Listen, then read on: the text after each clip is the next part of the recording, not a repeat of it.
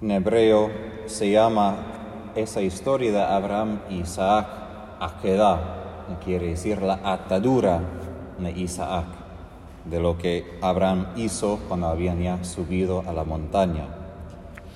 Para nosotros hoy resulta muy difícil entender tal historia porque parece presentar un Dios bastante extraño, casi loco, y lógico de pedir un padre matar a su propio hijo en sacrificio.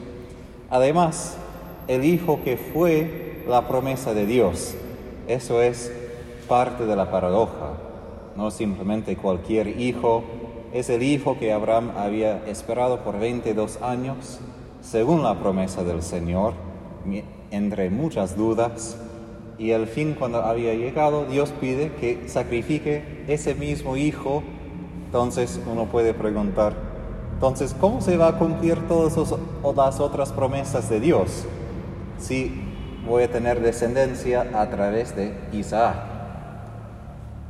Abraham manifiesta una fe y una obediencia total a Dios y no sabemos todos los detalles históricos. En ese tiempo sí sacrificaron a sus hijos y los judíos decían que en parte esto fue la manera de Dios de decir definitivamente que Él no quiere ni necesita tales sacrificios. Pero está aquí por dos razones. Primero, en lo que cuenta por sí mismo, Dios sí quiere averiguar cuánto lo amamos. Es verdad que Dios nos ama incondicionalmente. Él siempre nos persigue con su misericordia. Pero la pregunta cuya respuesta sí cambia es cuánto yo quiero a Dios de vuelta. Y por eso Dios dice, toma tu hijo, el que tanto amas a Isaac. El asunto aquí es que Dios quiere ver cuánto Abraham ama a Dios. Y por eso al fin el ángel, Dios, dice, ahora sé que temes a Dios porque no me has negado ni siquiera a tu Hijo único. Podemos amar a Dios de muchas maneras. Podemos servirle, podemos ofrecer ciertos sacrificios, pero lo que Dios busca más que todo es nuestro corazón entero, no simplemente pedazos o partes o la mayoría. Y en enfatizar, toma a tu Hijo único, el que tanto amas, está mostrando una cierta paradoja en la vida espiritual. Las mismas bendiciones de Dios que Él nos ha otorgado pueden hacerse obstáculos para que seamos completamente entregados a Él. Y San Juan de la Cruz, en sus escritos sobre la vida espiritual, advierte sobre ese peligro de que hasta la gracia que Dios nos da puede hacerse una dificultad porque enfatizamos lo que Él nos ha dado más que a Él mismo. Y en cierta forma Dios pide de todos nosotros sacrificar nuestro Isaac. Y el asunto no es tanto destruir el Isaac. Por esto tampoco Dios pidió que Abraham de verdad matara a su hijo. Pero Dios sí quiere ver en nuestro corazón, porque ahí reside el mal, ¿no? Isaac no es mal. Es el corazón nuestro que tiene deseos desordenados amor desordenado que ama a las bendiciones de Dios más que amamos a Dios mismo. Y Dios quiere ver si somos dispuestos a entregar todo, hasta todo lo que Dios mismo nos ha dado, de vuelta, sin cualquier tipo de contrato o seguridad, simplemente entregar todo de vuelta. Y vemos que Jesús hizo esto en Calvario. Él entregó a su propio padre todo. Y podemos imaginar, él no tenía un hijo, sino su madre que tanto amaba y entregó a ella, a Juan, entregó todo en las manos de Dios. Y eso es lo que hacemos en cada Eucaristía.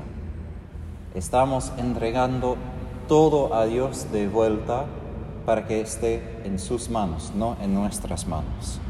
Porque sabemos que al final de nuestros días, el día de la muerte, tenemos que entregar todo, sí o sí. Pero por ahora podemos vivir con la ilusión de que podemos como agarrar, poseer y tener. Entonces, es importante identificar cuáles son mis Isaac en mi vida. Personas, ideas, posesiones, hasta gracias espirituales que son buenas, pero no son Dios, son sus gracias que nos ha dado, que tanto amo, pero que no estoy preparado de entregar de vuelta. Esto es una pregunta dura, porque el amor a Dios debe superar todos los otros amores. Y como dice C.S. Lewis, el autor de Inglaterra, él dijo, no es que amo demasiado quizás a, mi marido o mi esposa, a mis hijos. Eso no es el problema, es que tanto amo a ellos, pero no tanto amo a Dios. Es que mi amor a Dios debe ser aún más, siempre más. Entonces, esto es como el balance que Dios quiere averiguar. No porque Él simplemente dice, soy el más importante, mira a mí, sino la vida solo tiene armonía cuando Él de verdad esté en el centro. Y para probar esto, hay que pensar en cuántas discusiones en las familias y en las casas tenemos porque Dios no está en el centro, porque de verdad no amamos a Dios más que a todo. Y después las discusiones, como dice Santiago, surgen de que yo quiero esto y la otra persona quiere esto. Y ningún corazón está completamente entregado a la voluntad de Dios. Pero cuando todos los corazones solo buscan la voluntad de Dios, habrá armonía y paz y todos vivirán en bendición, en alegría, sin tantas dificultades. Y por esto la paz cristiana solo viene después de la cruz, no viene antes. A veces, ayer hablé también con un seminarista nuestro que repite eso de que, bueno, sabemos que es la voluntad de Dios si tenemos paz. Sí y no. Porque al primer momento lo que Dios pide no me dará paz. Cuando Dios pidió a Abraham que sacrificara a su hijo Isaac, puedo asegurar que Abraham no sintió, oh, tanta paz que tengo. No. Probablemente no tenía nada de paz. Imagínense tres días caminando con su hijo, tres días preparándose para esto y Dios no dijo nada nuevo en esos tres días. Y después, como solo los niños pueden hacer las preguntas, ¿no? La pregunta más obvia que Abraham, imaginamos, quería que nadie pregunte, Isaac lo pregunta, mira, ¿dónde está el cordero?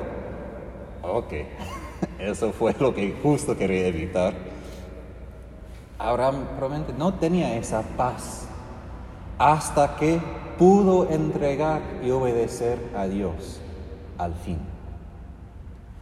La paz, dice Santo Tomás de Aquino, viene cuando nuestra voluntad está completamente en armonía con la voluntad de Dios. Y eso quiere decir, al primer momento cuando me pide algo, mi, mi voluntad no está en armonía, porque me pide algo que no quiero.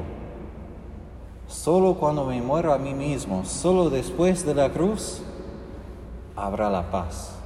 Y por esto la señal de la paz en la misa se encuentra después de la plegaria eucarística, después de haber recordado su pasión. Porque solo después de que Jesús ha muerto, ha obedecido al Padre completamente, hay paz, hay una armonía entre nuestra voluntad y la voluntad del Padre. Y la otra razón que ya he mencionado por lo cual leemos esto y se guarda en la Biblia es porque sabemos que Dios Padre es quien verdaderamente ha sacrificado a su Hijo. Abraham no tuvo que hacerlo. Y si nos cuesta entender cómo un padre podría sacrificar a su hijo, es algo para pensar bien. ¿Cómo pudo Dios Padre sacrificar su hijo que tanto ama? Y no solo por una persona justa, como dice Pablo, sino por los pecadores, por los que han escupido a su hijo por los que han flagelado a su Hijo. ¿Cómo puede? No tengo una respuesta, porque no hay una respuesta humana. Esta lógica, este amor supera lo que nosotros podemos entender en esta vida o la vida que viene, pero es algo digno de contemplación profunda. ¿Cómo pudo Dios hacer justo lo que no permitió que Abraham hiciera? que Él sacrificara el Hijo por esclavos, por pecadores, por nosotros, que Él derramó su sangre preciosa por nosotros. Y cuando comulgamos hoy no solo recordamos el amor de Jesús, sino el amor del Padre que presenta este cuerpo, esta sangre, y dice, he aquí mi Hijo que tanto